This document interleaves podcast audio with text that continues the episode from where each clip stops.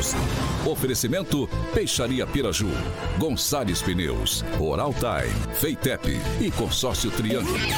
A rede da informação. Jovem Pan, a rádio que virou TV. Entra no ar, o jornal de maior audiência de Maringá e região. Pan News.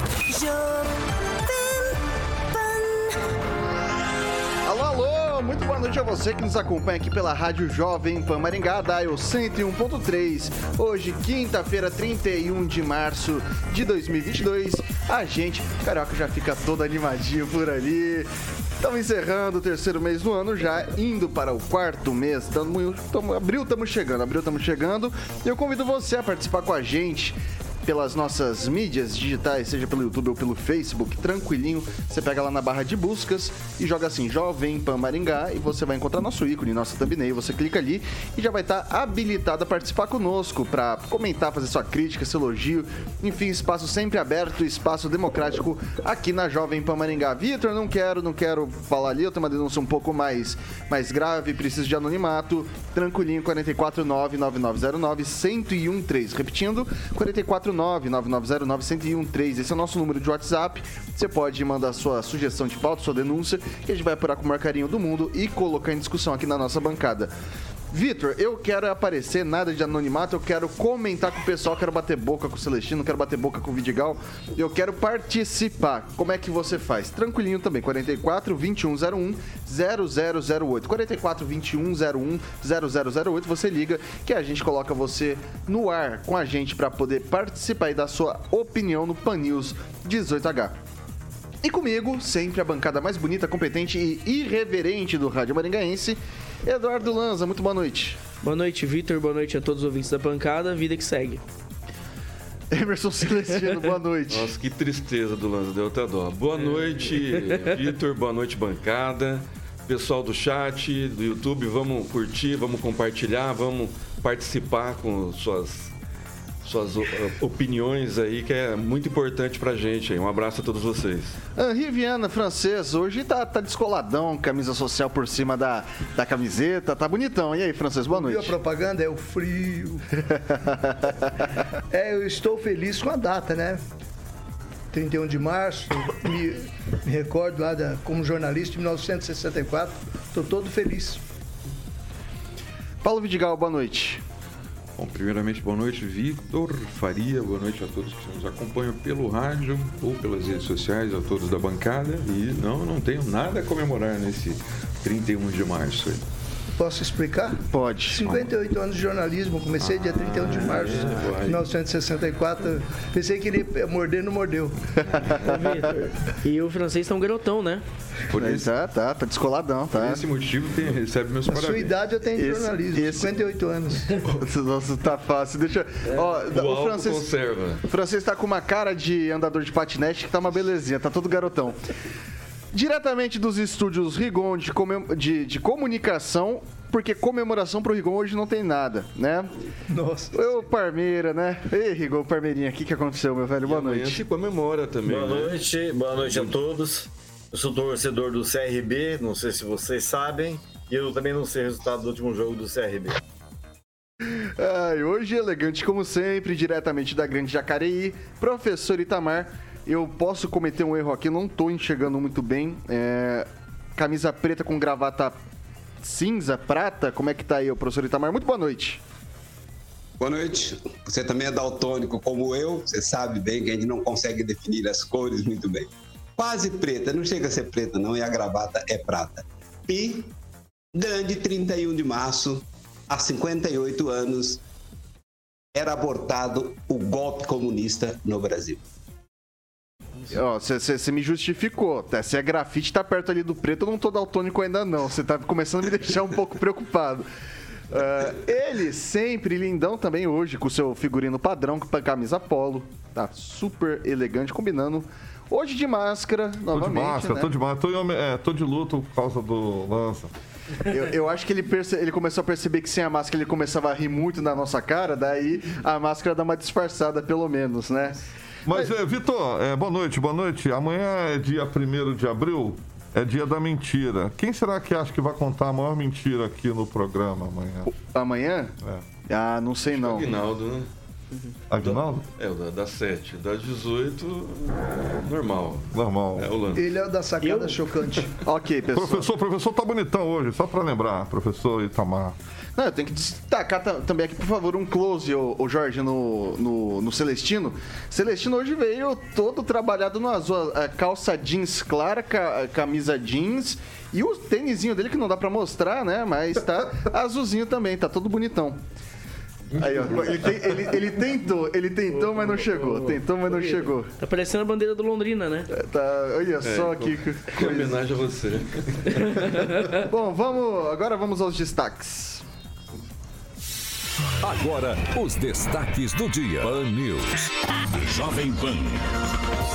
Sérgio Moro assina filiação à União Brasil e desiste da pré-candidatura à presidência da República. E mais, PIB do Paraná cresce 3,3% em 2021, maior avanço desde 2014. Vamos que vamos. A notícia que você precisa saber. No seu rádio e na internet. Jovem Pan. Bom, a gente começa o noticiário de hoje atualizando os dados da Covid-19 aqui em Maringá. Foram 352 novos casos da doença.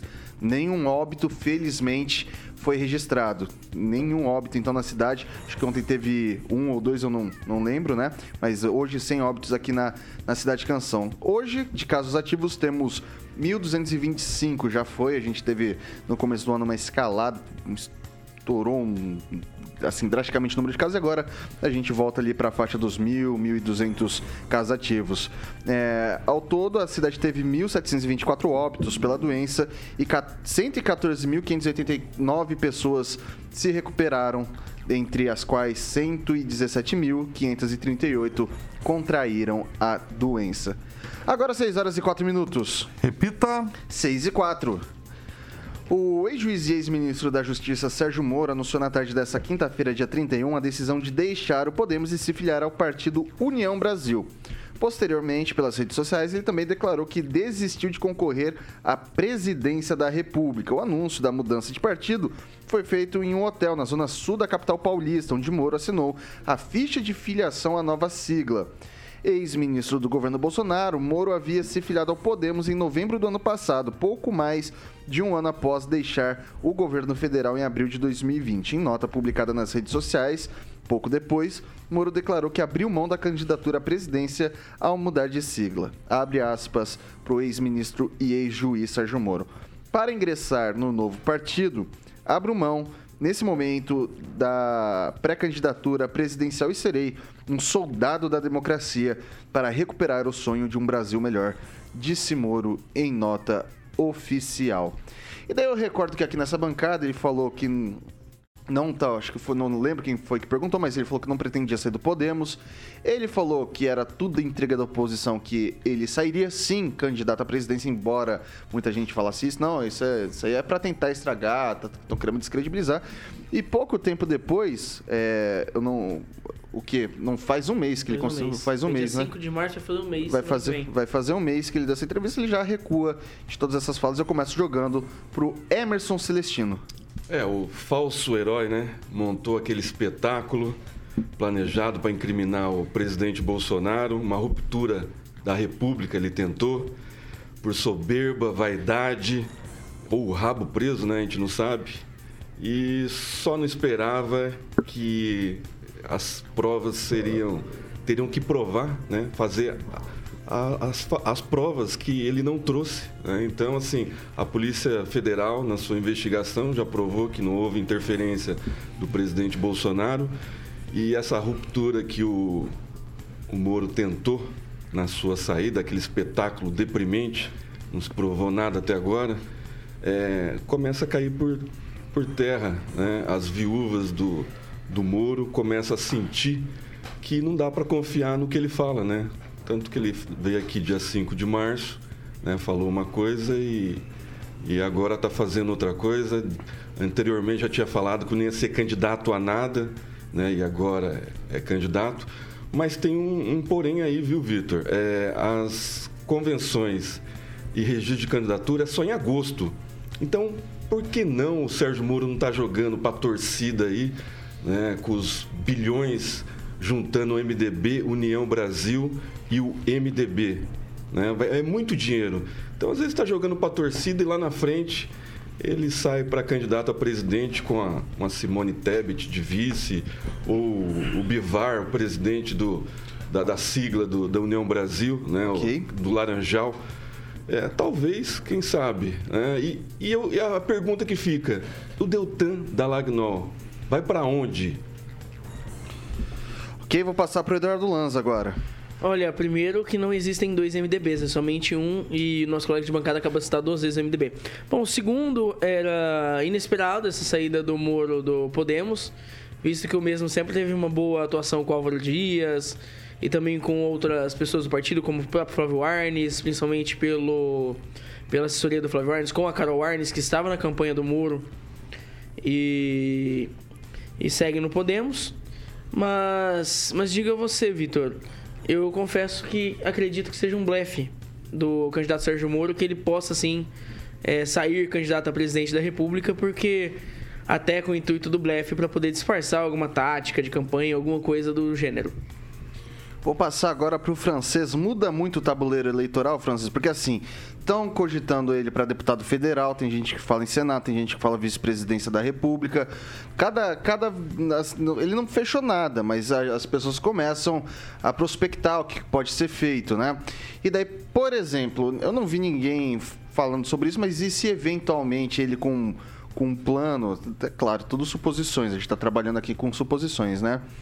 Se ele de repente não quer ser candidato à presidência da República nesse momento e sai, por exemplo, para um governo do estado de São Paulo, você acha que isso é possível? Você acha que ele onde que ele se encaixaria melhor? Em que cargo ele ele poderia concorrer de uma forma mais mais tranquila, vamos colocar dessa forma? É para começar, nós não estamos vendo posicionamento de peças num tabuleiro de xadrez. O negócio aí tá mais para bingo. A hora que você menos espera, o cara saca um número, uma posição nova, você não tá muito surreal, como diria aí o, o meio artístico, né? A situação está muito surreal. E ele foi para a União Brasil sem condicionar nada. Ele não é candidato. O Bivar já, já, já postou isso. Que quem vai, vai para somar, o objetivo é concretizar uma terceira via. Então está lá Simone Tebet, o Moro, tudo indica que o Eduardo Leite, do Rio Grande do Sul, também não ia abandonar o governo de graça. Então, e o Bivar está lá com 800 milhões de fundo eleitoral. É o partido que mais tem dinheiro, é a coligação que mais tem dinheiro. E só o andamento das coisas que vai dizer. Mas o Moro, pelo jeito, ele vai concorrer aí talvez a senador, deputado federal, mas está com o nome à disposição. Tá? Aí sim, vamos começar a formatar o. colocar as peças no tabuleiro para ver onde é que vai dar isso. Mas por enquanto, ele é apenas um peão. É, detalhe que a esposa dele né, se já se filiou à União Brasil. É, por São Paulo. Ah, né? sim. Por São Paulo, Ele né? Também. Pelo Paraná. Aí confirmo o que eu disse lá atrás, que o Moro é um bebê em política. Ele está engatinhando. Ele, ele foi levado pela falta de estrutura do Podemos, ele foi levado, atraído para um novo partido que oferece estrutura para ele. Ok, vamos lá então. É, eu vou chamar já que a enquete, o pessoal tá, tá falando aqui comigo. Tá no ar já a nossa enquete. Você acredita que o Moro fez a escolha certa em renunciar à pré-candidatura à presidência da República? Responde lá pra gente, sim ou não, e dá a sua opinião ali, por que, você acha que sim ou por que você acredita que não. Eu já emendo essa, essa, essa pergunta pro professor Itamar. E aí, você acredita que o Moro fez a escolha certa em renunciar a essa pré-candidatura ou não? Vitor, alguns analistas já vinham apontando para isso, né? Que essa, o Moro, dado algumas coisas que estão se complicando no quadro da vida pessoal dele, política, né? É, ele iria sair, desistir da candidatura à presidência da República. Ele precisa de foro privilegiado, muito embora sempre falar, falou contra, né? É, precisa de foro privilegiado e uma candidatura a deputado federal parece muito certa, uma grande votação que vai ter, né? E no caso dele sair candidato a deputado por São Paulo, ele pode se eleger. E uma coisa que nós não podemos esquecer, quem não conhece essa sigla, anote aí. ESG. É, Moro será um bolos do, da sigla ESG, né? que é a questão socioambiental, governança socioambiental. Por isso ele foi para a Alemanha. Lá na Alemanha, ele pegou todas as instruções a mais. É isso que ele vai ser. Ele vai ser alguém que vai atormentar o Brasil com a questão da ESG. Então eu acho que se eu, eu no lugar dele faria também a mesma coisa que ele fez. Passa agora para o Paulo Vidigal. É, de fato, hoje foi uma quinta-feira tumultuada, está sendo uma quinta-feira tumultuada no meio político, né? Tem essa questão do Moro, tem a questão do Dória também, da possibilidade do Dória deixar a, a disputa. Com respeito à, questão do Moro, né, nós já havíamos levantado aqui a possibilidade dele não renunciar o fato de ele renunciar à candidatura. O fato é que, é, como é, na campanha ele não apareceu bem, na minha avaliação, né? E isso, os estrategistas políticos, eles fazem muito bem essas contas, né? É, não apareceu, não decolou, por assim dizer, né? É, ontem nós falamos de uma conversa que ele teve com a Simone Tebet, que inclusive não foi descartada, é, a possibilidade maior, salvo engano, a eleição para esse ano é para uma vaga só para senador. Isso, sim. Então ele lá por São Paulo muito provavelmente não deva sair a senador também. A possibilidade maior é que ele saia a deputado. É, porque o Datena deve sair lá a candidato ao Senado. Só observação, você falou sobre o Dória, não. que ele desistiu? Não, ainda não. Ah, ele já confirmou que ele será candidato a presidente? Sim, a gente vai falar sobre isso já já. Ah, sim, então desculpa. Não, tranquilo, francês. Então essa é a questão, né? É, e como também havíamos falado, eu havia, eu já tinha falado no passado aqui publicamente, a questão da imunidade, né? Que é importante para ele é, no momento que, que se aproxima para os próximos anos. Acho que é para o cenário, mexe totalmente no jogo, tem muita coisa ainda que pode acontecer, né? as coisas estão só começando. Agora, é, para o atual presidente, não é interessante. Né? Para o atual presidente, seria interessante uma terceira via que retirasse mais votos da esquerda no primeiro, nesse momento. Mas, ao que está se demonstrando, não está aparecendo nesse momento ainda uma terceira via que possa okay. fazer esse trabalho. Então, Vamos lá. Que ele seja bem-vindo aí para ser um soldado da democracia, porque nós estamos precisando. Ô, ô Rigon, essa quinta-feira a gente pode chamar de pombo em cima do tabuleiro de xadrez da política, que derrubou as peças, foi complicado, um monte de movimentação esquisita e revirou tudo? É por aí, com certeza é por aí. Ou podemos até chamar de um primeiro de abril antecipado, né? Igual o golpe da ditadura, o golpe militar que foi dado no dia 1 todo mundo fala que é dia 31 para não ficar tão feio. Bem, uh, o Bolsonaro defendeu nessa bancada aí o fim do foro privilegiado para todos os níveis. Eu acredito que se ele tivesse precisando de foro privilegiado, jamais ele, ele prometeria uma coisa dessa. Como recentemente falaram que o Bolsonaro existiria de ser candidato a presidente para ser candidato a senador, que porque também lá na frente vai precisar de foro privilegiado. O que rege tudo isso, e é só quem está na política que sabe, o, o, o fator prazo e pesquisa. Pesquisa muda qualquer coisa a qualquer tempo. Hoje ele vai sair candidato, hoje a ideia que o Moro passou a falar que neste momento, ele quis dizer, neste ato, né? Agora eu sou candidato a deputado, eu não sou mais candidato a presidente da República, pré-candidato. Então, mas isso qualquer pesquisa pode mudar. A gente não sabe o que vai acontecer daqui até o prazo das convenções. Em princípio, é, acredito que a terceira via se mantém e pode até haver um entendimento.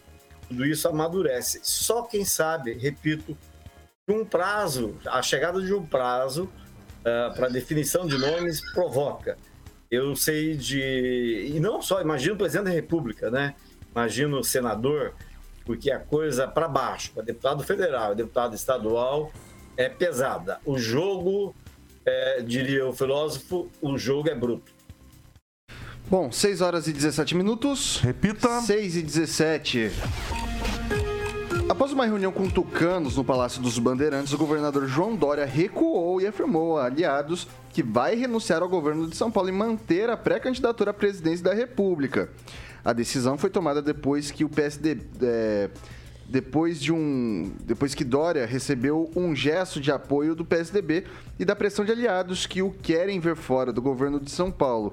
O PSDB pretende lançar Rodrigo Garcia ao governo do estado e a permanência de Dória no cargo é, desidrataria a campanha, segundo o, o, alguns dirigentes do partido. E daí hoje foi um vai, não vai, vai, não vai, vai, não vai, vou, vou, não vou, vou, não vou, vou, não vou, fiquei, saí. Daí fiquei de novo e depois eu saí de novo. E daí agora eu começo jogando pro francês, o francês. É, num dia em que o Moro ele se descompatibiliza, né? Descompatibiliza não. É, ele sai do, do Podemos e vai para União Brasil, fala que não vai ser mais candidato à presidência da República. O Dória, que sairia também, deixa de sair. É, da, deixa de tirar sua pré-candidatura. É, é, é coincidência ou tem relação uma coisa com a outra? É, isso sintetiza o que são os políticos e como a gente, o que a gente deve esperar deles, né? Não acreditar no que eles dizem, não acreditar nas posições que eles dizem que estão tomando e principalmente no que eles nos prometem, né? O, o Dória de manhã, ele tinha uma posição que estava escandalizando todo mundo. Ele mandou uma coletiva para tarde. À tarde ele desmentiu. Fosse um político aqui de provinciano, a gente diria que foi uma molecagem, né? Mas na verdade ele estava preocupado com a sombra do jovem Eduardo. É, como é que é? Eduardo Leite. Eduardo Leite, do Rio Grande do Sul, que esse sim deixou o governo gaúcho e se colocou à disposição do partido sem estipular condições. Então o Dória supôs, ou ele tem informações privilegiadas, de que haveria aí uma jogada por trás disso aí que visava derrubá-lo, né? Aí ele deve ter recebido alguns afagos e coisas, e agora disse: não, realmente eu vou ser candidato. E ele já reconciliou com o França, que é seu candidato, seu sucessor lá no, no governo paulista, e parece que agora vai seguir para a campanha presidencial. Mas tem coisa para surgir aí. Isso não vai ficar só nesse, nessa intriga aí de, de bastidores, não. O, o Rigon, o francês diz aqui que provavelmente houve algum afago ali do, do PSDB. Daí lembro do poema de Augusto dos Anjos, a mão que afaga é a mesma que apedreja? Pois é. No caso do, do PSDB é um pouquinho mais complicado, porque ele é um partido que depois que perdeu as grandes lideranças virou uma bagunça, né? Basta ver a renúncia do Leite depois de perder uma prévia. O PSDB é um, é, é, é, o, é um ninho mesmo, né? É um ninho. Não digo de tucano, mas é um ninho. Ele é entrelaçado, ele é complicado. Agora a impressão que dá é que é tudo um jogo político, um jogo de idas e vindas, em que ninguém sabe ainda como vai ficar. Então, por isso que de manhã a pessoa tem uma atitude, tem um pensamento, à noite tem outra, à tarde tem outra. Eu vou dar três exemplos. Esse do João Dória, que o francês falou, que realmente de manhã disse que né, a informação que ele não seria, que ele renunciaria a uma provável pré-candidatura e continuaria governador. A segunda, do Sérgio Moro, que falou aqui mesmo que eh, não deixaria o Podemos e, não, e, seria candidato a presidente da República e, corre o risco de sair candidato a deputado federal. E terceiro, Bolsonaro, em 2018, que falou que não seria candidato à reeleição. Estamos em 2022 e é candidato. Então, político é assim. Político é assim, vai e volta. Talvez a política não seja o ideal, mas os políticos são assim. E aí, ô Celestino, o que, que o Dória, continuando aí na, com a pré-candidatura, influencia nesse jogo com a saída do Sérgio Moro? É, o, o, PSDB tem três frentes, né? É, Fernando Henrique, Aloysio Nunes e mais alguns lá estão com Lula. Estão fechados com Lula, não vão declarar isso nunca, mas estão fechados com Lula. O Dória tem um grupo dele, né? E o, e o Leite tem um grupo juntamente com o derrotado da eleição passada, é, da Dilma, né? o cheirador de pó lá do, de Minas Gerais.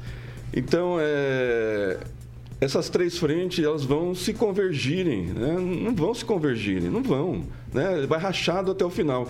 Eu acho que o Eduardo Leite vai para outro partido, né? dessa coligação União Brasil e PSDB e MDB, para ser o candidato da terceira via. E o PSDB vai figurar como o vice, né? Vai, vamos escolher lá um vice mais ou menos, pode ter ser o, o, o Moro, por que não? é, no, no, União Brasil ou, ou Dória. Mas eu acho que o Eduardo Leite vai sair dessa encrenca que é o PSDB ainda hoje. Bom, ele tem aí algumas, alguns minutos, algumas horas, né? Até meia-noite. Então, 11h59. Até algumas horinhas, né? Alguns... E aí, Lanza?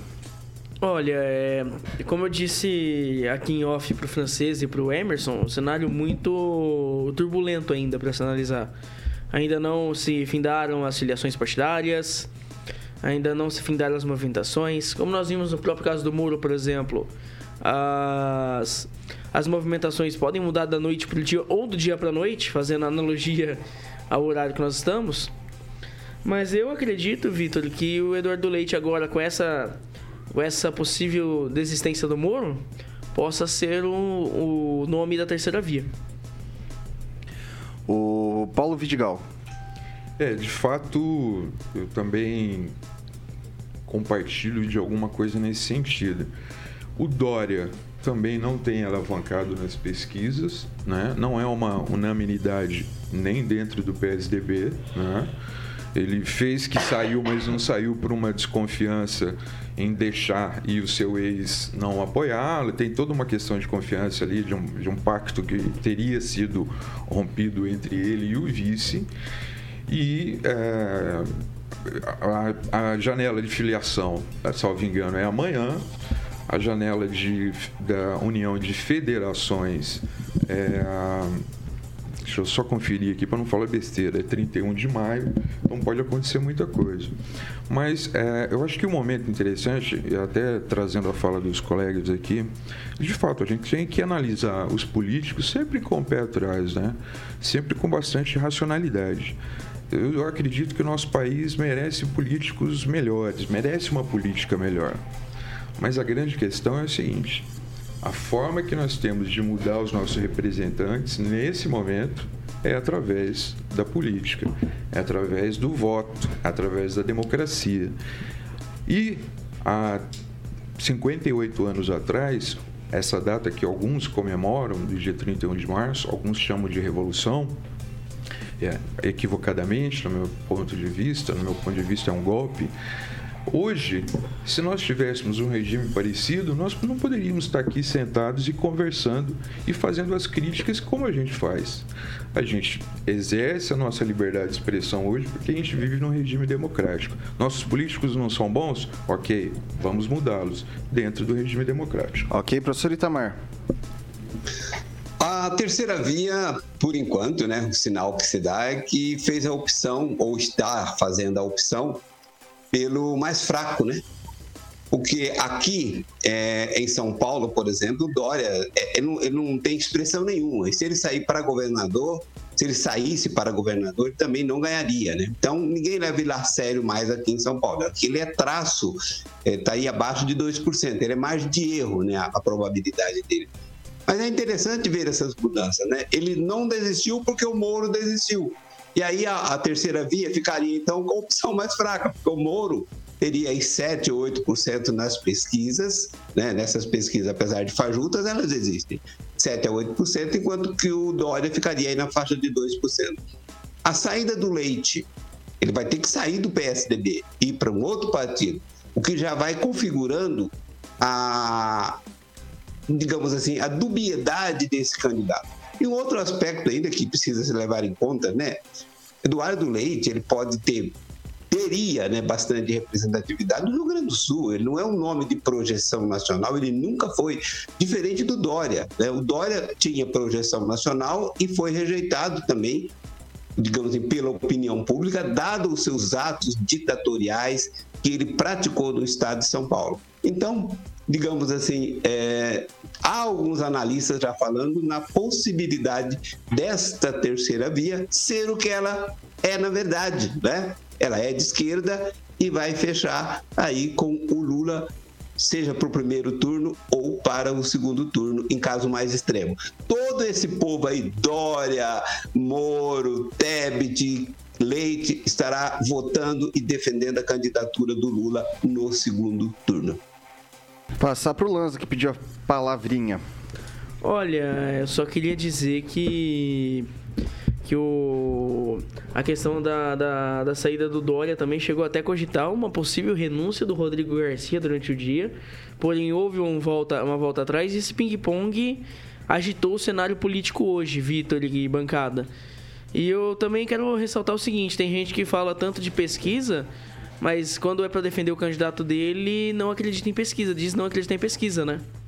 Queria passar rapidinho para aqui antes do break para o Celestino, mas a minha pergunta para você é a seguinte, Celestino. Hum. É, essa questão do Dória, lá para o governo do estado de São Paulo, a gente tem um homem forte do Bolsonaro, que é o Tarcísio, você tem o Haddad concorrendo, você tem o Boulos.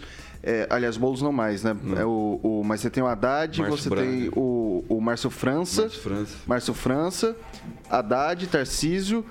O Dória entrando nessa equação como candidato ao governo do estado ou não, muda o quê? Olha, eu acredito que o Tarcísio esteja no, no segundo turno já. Né? Então, aí vai decidir entre Março França, Dória, Haddad e quem vier mais para disputar com o Tarcísio. É a respeito do, do 31, né? É, de 64. Durante a pandemia, o povo brasileiro é, sentiu o gostinho do que é a ditadura, né? o que é o comunismo. Então, não, vai ser na urna, nós vamos ganhar na urna e não vai ter, o comunismo não vai ser instalado no Brasil. 6 horas e 29 minutos. Repita. 6 e 29. Já já a gente vai falar do deputado Daniel Silveira. É. Ontem a gente falou já sobre ele. Tava naquele vai, não vai, vai, não vai. Mesmo esquema do Dória, só que daí era com uma questãozinha de tornozeleira eletrônica. E daí a gente vai fazer um rápido intervalo, a gente volta já já com o noticiário local também com essa questão do Daniel Silveira. Intervalinho pro Dial 101.3, você continua com a gente pelas nossas mídias digitais como Facebook e YouTube. A gente volta já já.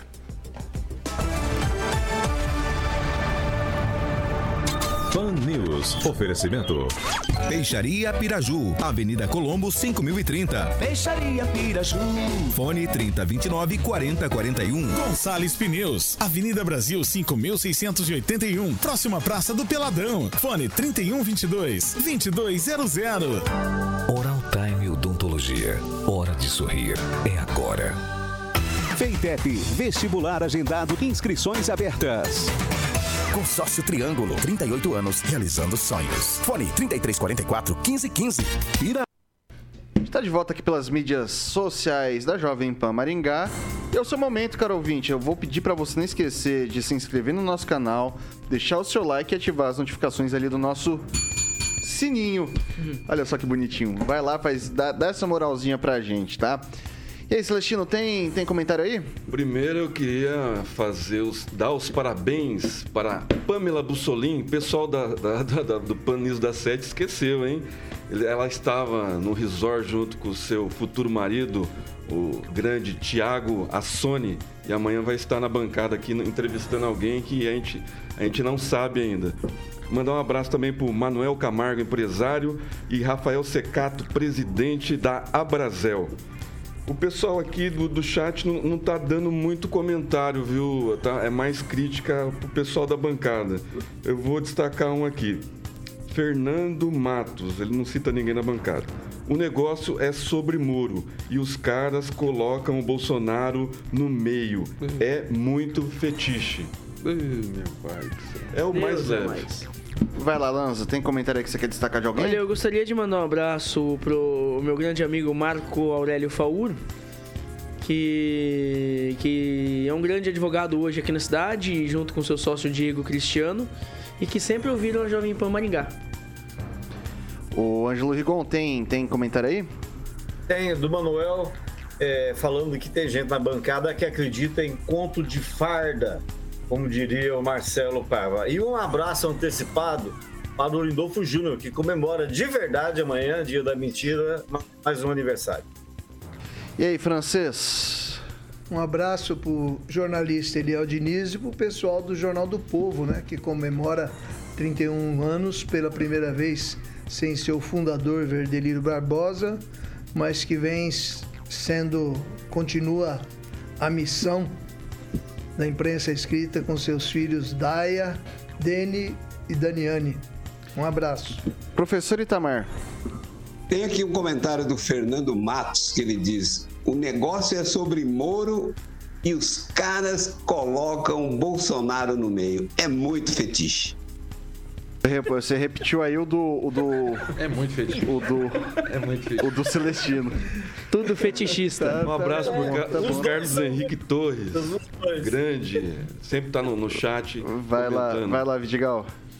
Vou mandar um abraço pro Valdemir. É, sempre que pode, ele assiste o nosso programa, né? Ele é farmacêutico e é um, um ouvinte que sempre está nos acompanhando aí, que está fazendo aniversário hoje, inclusive. Que teve Covid e ficou na UTI e está junto com a gente aí. Parabéns. Maravilha. A gente tá, tá na volta, Caraquinha? 10 segundinhos, então esse é o momento que eu falo para você participar da nossa enquete, mandar suas mensagens pra gente. Vamos que vamos, né? Abre a enquete pra bancada. 6 horas e 33 minutos. Repita. 6 e 37. Como eu sou um homem democrático, você pediu, eu vou fazer. Você acredita que Moro fez a escolha certa em renunciar à pré-candidatura à presidência da República? Sim ou não, Lanza? Eu acredito que não. Tá, não. Sem justificativa, tá, gente? Vocês já falaram Sem sobre justificativa. isso. Tá? É... Celestino, sim ou não? Sim. E aí, o francês, sim ou não? Sim. Ele fez bem em renunciar? Fez bem renunciar, não ia lugar nenhum. O Vidigal? Sim. Sim? Sim. Rigon, fez bem ou mal renunciar ao Moro? Tem essas duas opções? Oi? Sim. Só tem essas duas opções? Não tem um Só. nem aí? Não, não, não tem, não tem. dane, É sim ou não? não? É sim ou não? Tanto faz. Ah, ah, não. Não. Não fez bem renunciar, então. E o professor Itamar achou o quê? Sim, correto, como já disse na minha fala anterior. Então foram dois nãos e quatro sims. E eu não vou votar porque eu tenho essa prerrogativa. Não vai matar nem. É, é, não vai, é, vai ser. Você Vai não ser de Minerva, né? É, não, não, não, eu tô, tô, tô. Bom, vamos lá então, pessoal. A gente vai agora falar sobre o Daniel Silveira, tá? O deputado federal chegou nessa tarde à Superintendência Regional da Polícia Federal lá em Brasília para colocar a tornozeleira eletrônica determinada pelo ministro do Supremo Tribunal Federal, Alexandre de Moraes. Silveira chegou de carro, passou pelo portão, desceu e entrou no prédio onde fica o plantão da unidade regional do órgão. O deputado vinha se recusando a cumprir a ordem do ministro desde o último sábado, dia 26. Chegou a dormir na Câmara dos Deputados para evitar a instalação do aparelho. Daí no fim foi lá e, e foi, Celestino. Como, como diria Paulo Nunes, exímio jogador do Palmeiras, né? A bola foi indo, foi indo, foi indo e iu. Iu. Eu não vou nem entrar no, no- no detalhe do Daniel Silveira, nem na ficha que ele tem extensa, né, de, de agressões, de, de vandalismo e tudo mais.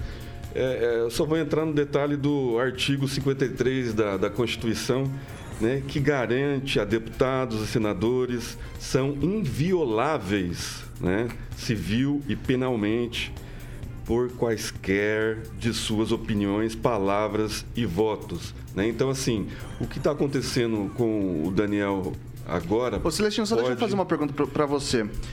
Ele não falou isso daí, o que ele tá sendo julgado não é porque ele falou em plenário. Ele não tava na. na- na- ele falou isso na internet, né? Isso É não- liberdade de expressão, é em qualquer Você lugar o que, que ele, ele tenha. falou?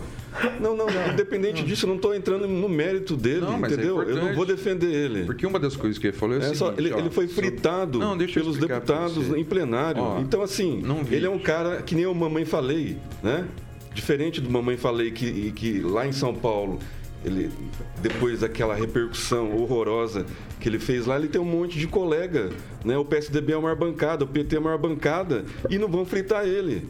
Né? Tanto é que ele mudou de partido já e vai continuar no carguinho dele. Eu vou só a frase. O Daniel não. O Daniel é um cara é, estúpido, né? Até depoimento de, de, colegas falou que ele não é um cara muito é, apresentável, não é muito simpático. Ele foi fritado, né? Agora, o artigo 53 é bem claro. Né? Então, assim, é, hoje acontece com Daniel Silveira, que é um bolsonarista, um conservador. Né? Amanhã pode ser com alguém da esquerda. E daí? Não. Será que vai acontecer a mesma coisa? Não. Porque lá atrás teve vários depoimentos contra ministros do STF e não aconteceu nada. Deixa eu ler para você. Assim, Deixa eu ler lá. Vai lá, vai lá, Vidigal. Né?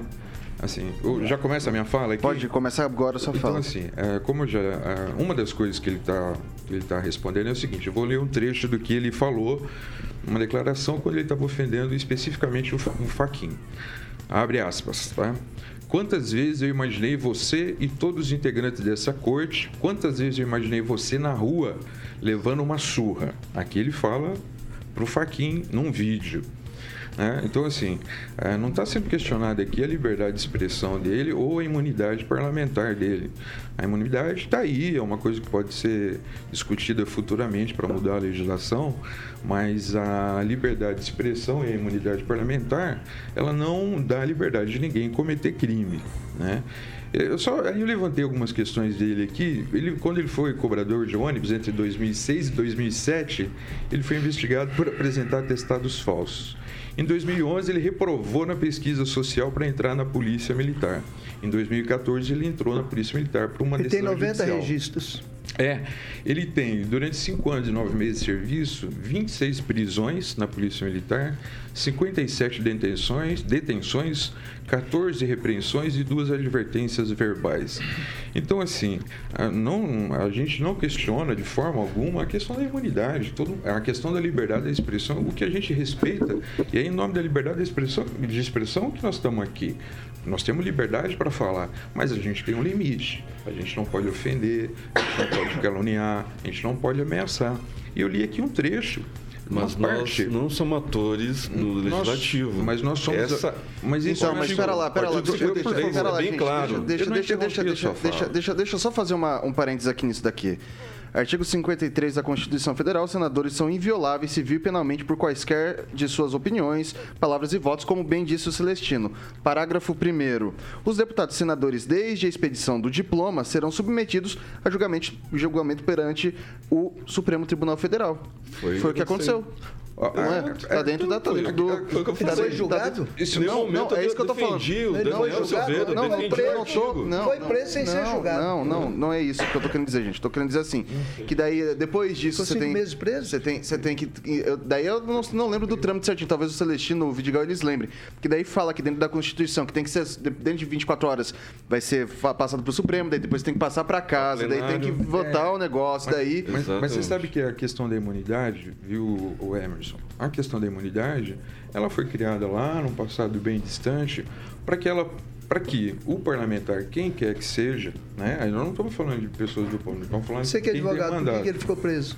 Ele foi preso porque ele descumpriu uma decisão judicial. É, então, assim, só para retornar, é, enquanto parlamentar, ele tem total liberdade para falar o que ele quiser, certo?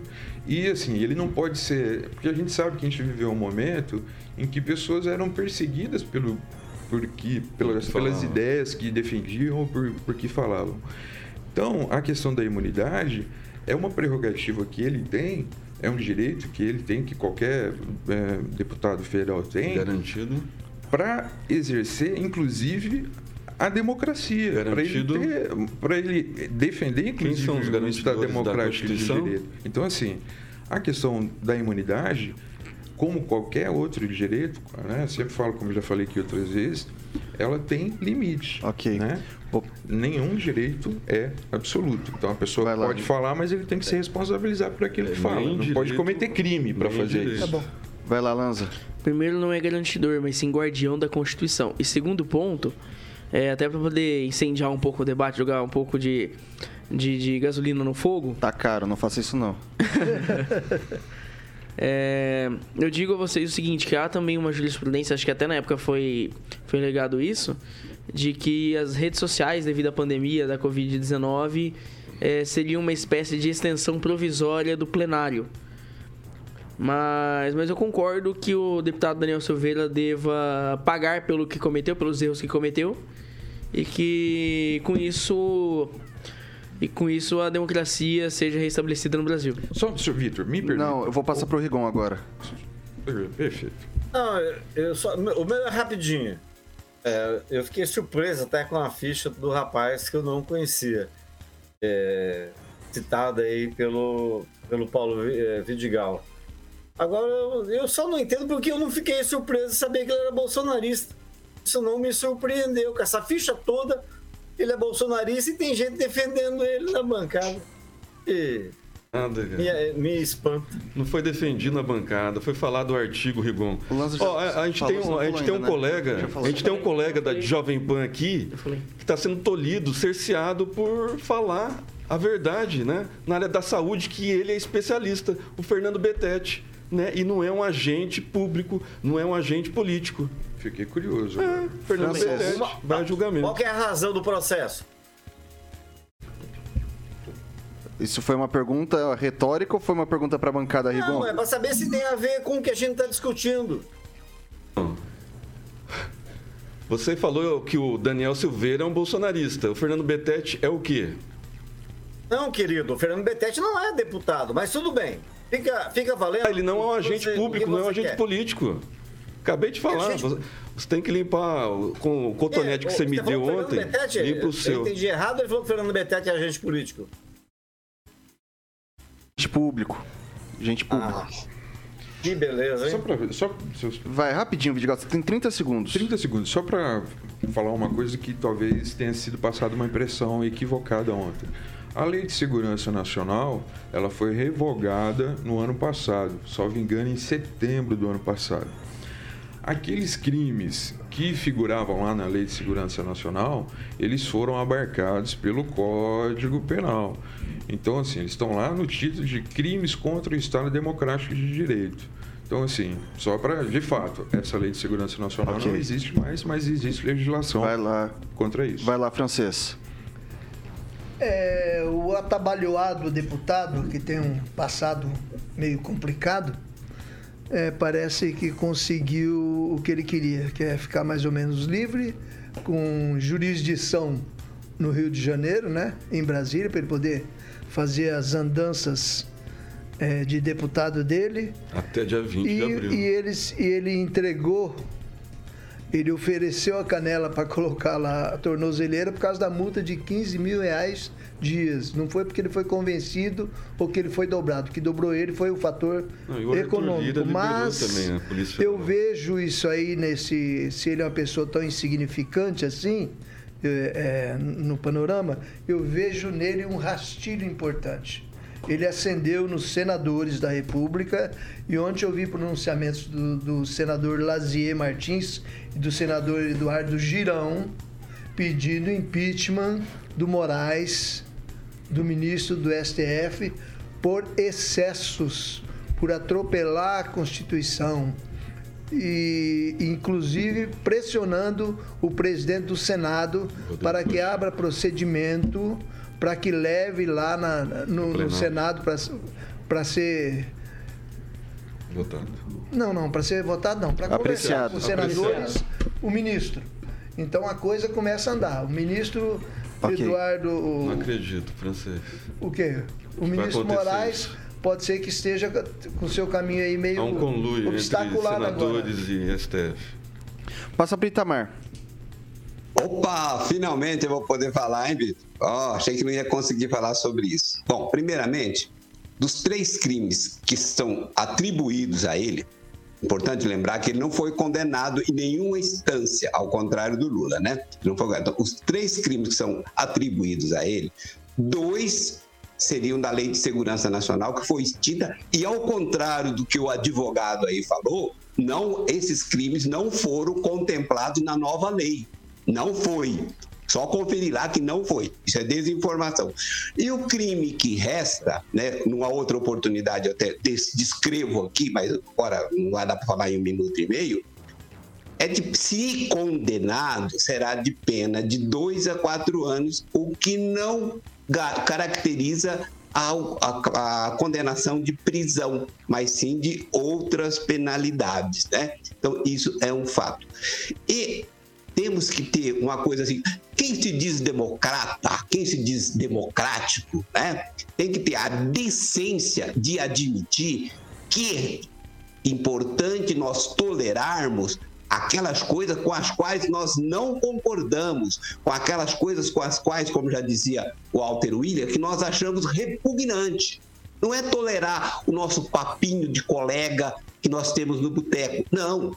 Nós temos que tolerar as coisas repugnantes. Independente de se esse cidadão tenha uma passagem ou 100 passagens pela polícia. Então é curioso como as pessoas tentam resgatar, até no sentido de desqualificar, né? Olha, ele era trocador de ônibus, dá a impressão que é uma, uma coisa feia na vida de alguém.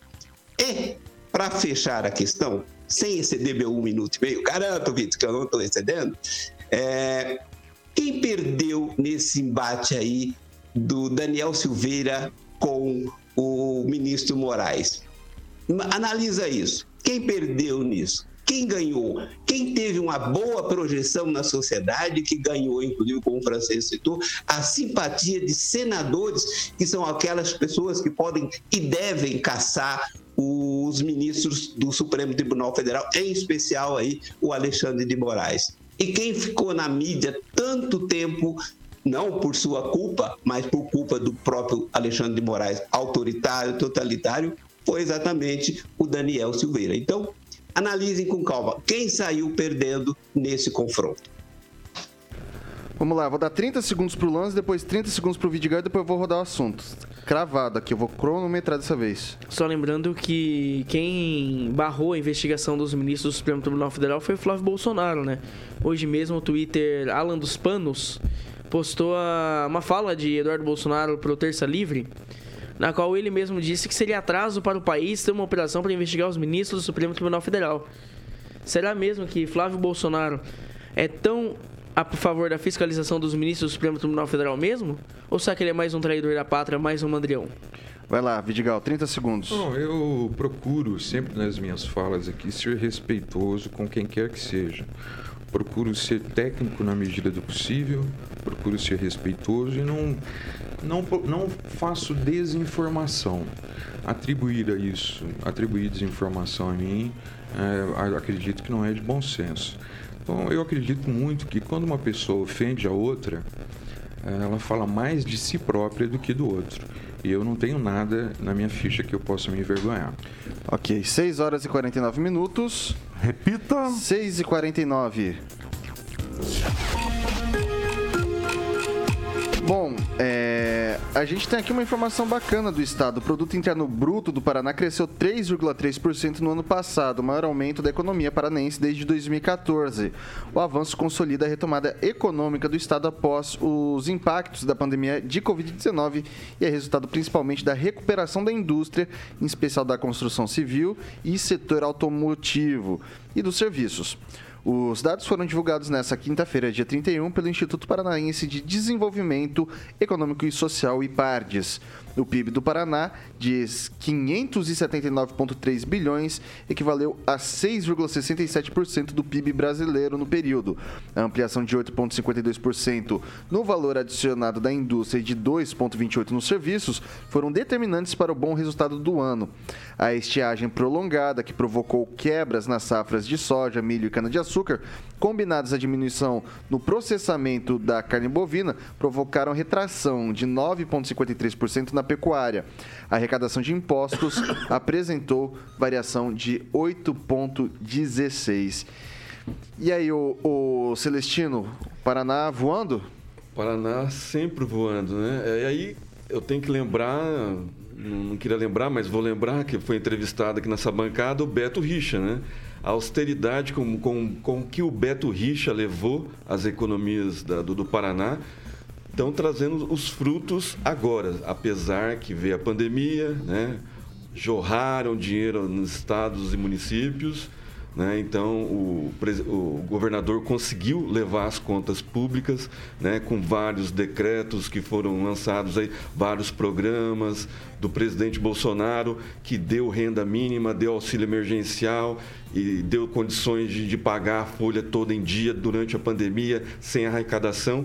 E o Paraná Hoje é, o Paraná é o celeiro né, da, da agricultura, perdeu agora para o Mato Grosso do Sul, para o Mato Grosso, é, o primeiro lugar em grãos, mas em, em, vários segmentos é primeiro lugar. Então o Paraná é um estado pujante e o governador Ratinho Júnior está conseguindo levar né, a economia do Paraná com pulso firme eu não, não, não vejo muita é, desburocratização no governo do Ratinho Júnior. Eu, eu vejo mais é, loteamento de cargos, né? Ele poderia diminuir um pouco de cargos e, e pegar um pouco que o, o presidente Bolsonaro fez desde 2019, é, exonerando 90 mil cargos, né? É, entre cargos de confiança e função gratificada mas okay. o Estado é pujante e graças ao paranaense que gosta do Estado, Vai lá, gosta Lanza. de levar o Estado para frente. É, dizem que pessoas nessa bancada possuem fetiche pelo presidente da República, porém toda oportunidade que tem falam dele, né? Mas enfim, é, gostaria de falar aqui primeiro o governador. Fala, eu, eu tô falando, Celestino, por favor. Obrigado. É, eu gostaria de falar que o. Posso continuar? Continue, por tá. favor. Só queria falar que o governador Carlos Massatinho Júnior, na qual não votei em 2018, porém concordo que ele vai fazer um trabalho economicamente muito bom na economia, é hoje o nome mais forte. E não me surpreende no, no ano eleitoral o PIB paranaense crescer devido à grande atividade do governador do estado do Paraná, Carlos Massa Ratinho Júnior, que, que vem tentando reerguer o Paraná depois dos governos de Beto, eh, de Beto Richa e Roberto Requião passar para o Paulo Vidigal, rapidinho. Eu acho, eu acho que é um número importante né, para a economia do Estado. É uma notícia interessante, é um dado importante. É, acho que foi importante, sem querer sair do, do assunto, a direção do governador no decorrer da pandemia, né, na questão de, das medidas que tomou. Eu só tenho que questionar e lamentar um pouco, porque eu converso muito com servidores estaduais. Né? E trabalhadores da segurança, da educação e da saúde, ah, tem uma questão desde 2016 sem sequer a recomposição da inflação. É, saiu alguma coisa hoje, mas a, as perdas de 2016 para cá beiram 32%. Então, trabalhadores da saúde, da segurança, da educação. Até dois dias atrás tinha um pessoal lá acampado na frente do, do palácio.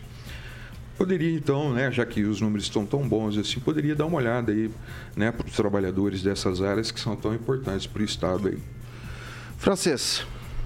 É, segundo o Instituto Brasileiro de Geografia e Estatística, o Brasil foi muito bem em 2021, apesar da pandemia e de outras dificuldades, é, tracionando o progresso aí com indústria, comércio e serviços que compõe 90% dessa receita. O Paraná, além de ter isso, ainda conta com uma agricultura muito forte. Então, o Paraná é uma das locomotivas do Brasil e só se o governo for muito burro mesmo e desequilibrado para a gente ir mal. Ângelo Rigon. Não, nada novo. O Paraná realmente é um estado diferenciado. A região sul é diferenciada mas em termos de máquina pública, ainda acredito que o governo poderia cortar mais gordura. Bom, agora são 6 horas e 55 minutos. Repita. 6 e 55. Agradecer aqui o pessoal da produção, é, trouxe aqui o resultado da nossa enquete, já trago para vocês. Foram 60, porque ontem eu esqueci, né, de novo, para variar. São 65 votos favoráveis aí, né, votos favoráveis não, desculpa, 65 pessoas votaram. 83% das pessoas acreditam que Moro fez a escolha certa em renunciar à pré-candidatura à presidência da República, enquanto 17% acreditam que não, isso não foi prudente, tá certo? E daí, ô Carioquinho, eu queria já trazer para pro pessoal aí, pro empresário que tá ouvindo a gente, voltando para casa agora, empresário saindo tarde aí do, do serviço, você que está acompanhando a gente pelo Dial, o empresário que está preocupado com a questão de segurança, tem solução? Claro que tem, Vitor. Vamos falar de VIPTEC para que o empresário, como você citou, que está contente aí com o monitoramento do seu negócio, então, meu camarada, tem que conhecer a VIPTEC. Caso não, a VIPTEC é uma empresa de soluções inteligentes que atua na área de segurança residencial, comercial, Vitor, e também de fazendas. Lá na VIPTEC, eles utilizam o monitoramento preventivo por câmeras e alarmes, protegendo seu patrimônio 24 horas, tá bom? A VIPTEC oferece soluções personalizadas de acordo com a necessidade da sua empresa. Então, para você se sentir seguro com a VIPTEC e saber mais, é só ligar no 44 9932 0512 9 99320512 VIPTEC Monitoramentos, Vitor. Essa aí tem o selo Rigon, tá? Porque o Rigon, você sabe que ele é um cara que quase não é visado por aí na cidade. Muita gente aprecia muito o trabalho dele e daí ele precisa de, um, de, um, de, um, de uma segurança diferenciada. Então, ô Rigon, como é que é aí? Foi o pedido da cachorrada dele. Foi, foi, foi pedido da Dilma, Sandy Júnior e... Pipoca. E Pipoca. É isso daí? Rottweiler. Uhum. É, é, é. Sem comentários. É, é, é, tanta verdade que ele não consegue digerir o carioca. VIPTEC, liga pro pessoal por aí que é, o Rigon ficou até. Ele tá vermelhinho, tá constrangido. A estrutura é maravilhosa. O Tiaguinho tá colocando as imagens do nosso canal do YouTube. Liga lá na VIPTEC 44 99932 0512, Vitor. Bom, é isso aí. Agora são 6 horas e 57 minutos. Repita. 6 e 57. Só vou trazer uma notícia aqui rapidamente que a Prefeitura de Maringá iniciou a limpeza de cartazes colocados em postes nas vias públicas. A ação é realizada pela Secretaria de Limpeza Urbana e integra uma série de iniciativas da administração municipal na manutenção dos equipamentos públicos em Maringá, conforme determina a Lei 7.632 de 2007, é proibida a fixação de anúncios em postes de iluminação pública, árvores, placa de sinalização, ponto de ônibus e nos demais mobiliários urbanos. A multa é de 200 a mil reais, aplicada progressivamente, segundo a natureza e a gravidade da, infra, da, da, da, infração. E depois eu vou tentar levantar quanto que disso daqui já foi aplicado, porque eu, eu, eu, poderia, eu poderia apostar que uma parte considerável do PIB é proveniente dessas, dessas multas, de tanta coisa que a gente tem por aí, né? Traga o seu amor de volta. Né? É, então assim, acho, acho que a, a gente garante aqui com essas multas uns 20% do, do PIB da cidade. Bom, 6h58 não dá tempo para mais nada. Eduardo Lanza, boa noite e até amanhã. Boa noite, Vitor. Boa noite, pessoal da bancada. Boa noite, Carioquinha. Até amanhã, Carioquinha, que vem no playlist do, do Jurassic Pan depois, hein? Tem muita coisa boa, hein? Tem Érica, tem Bill Medley com aquela The Time of My Life, que é um clássico. Vai lá, Emerson Celestino, boa Eu noite. só queria dar, mandar o, o Pan News amanhã às 7 horas. Vai entrevistar Eliton Emanuel Coimbra de Moura, desembargador e presidente do TRE Paraná. Boa noite a todos. Obrigado, pessoal do chat. Henri Viana Francês, boa noite. Até amanhã. Boa noite, até amanhã. Viva sem mentiras. O Paulo Vidigal, boa noite e até amanhã. Boa noite, Vitor. Boa noite a todos da bancada, a todos que nos ouviram e que amanhã seja melhor que hoje. Professor Itamar voltou pro tchau. Boa noite, professor. Até amanhã. Boa noite a todos. E os postes de Maringá têm sempre uns cartazes bastante inusitados, né? Inclusive aquelas pessoas que prometem trazer o amor de volta e só receber depois de concretizado o enlace. Angelo Rigon, boa noite até amanhã. Boa noite, até amanhã. E antes, uma dica que um leitor, um leitor deu que eu achei muito interessante, porque são números e a gente preza pela verdade. Ele está lembrando o resultado da eleição de 2006 no Paraná. Quem saiu vencedor com 53,01%, Geraldo Alckmin. Segundo lugar, Lula com 37,9%. Então, é só o pessoal da direita dormir lembrando o resultado da eleição de 2006. E Alexandre Mota, Caraquinha já falou o que vem, vem por, aí, por, aí, né? Então, boa, boa noite para você. Me boa cortaram noite. aqui hoje. Boa noite. E pedir pro Lança descansar, porque ele tem que descansar, isso. hein? Tá acabado. Isso, é isso aí, pessoal. Jovem Pan Maringá, a rádio que virou TV e tem cobertura e alcance para 4 milhões de ouvintes. Vie, c'est the old folks. Que tell that you never can tell.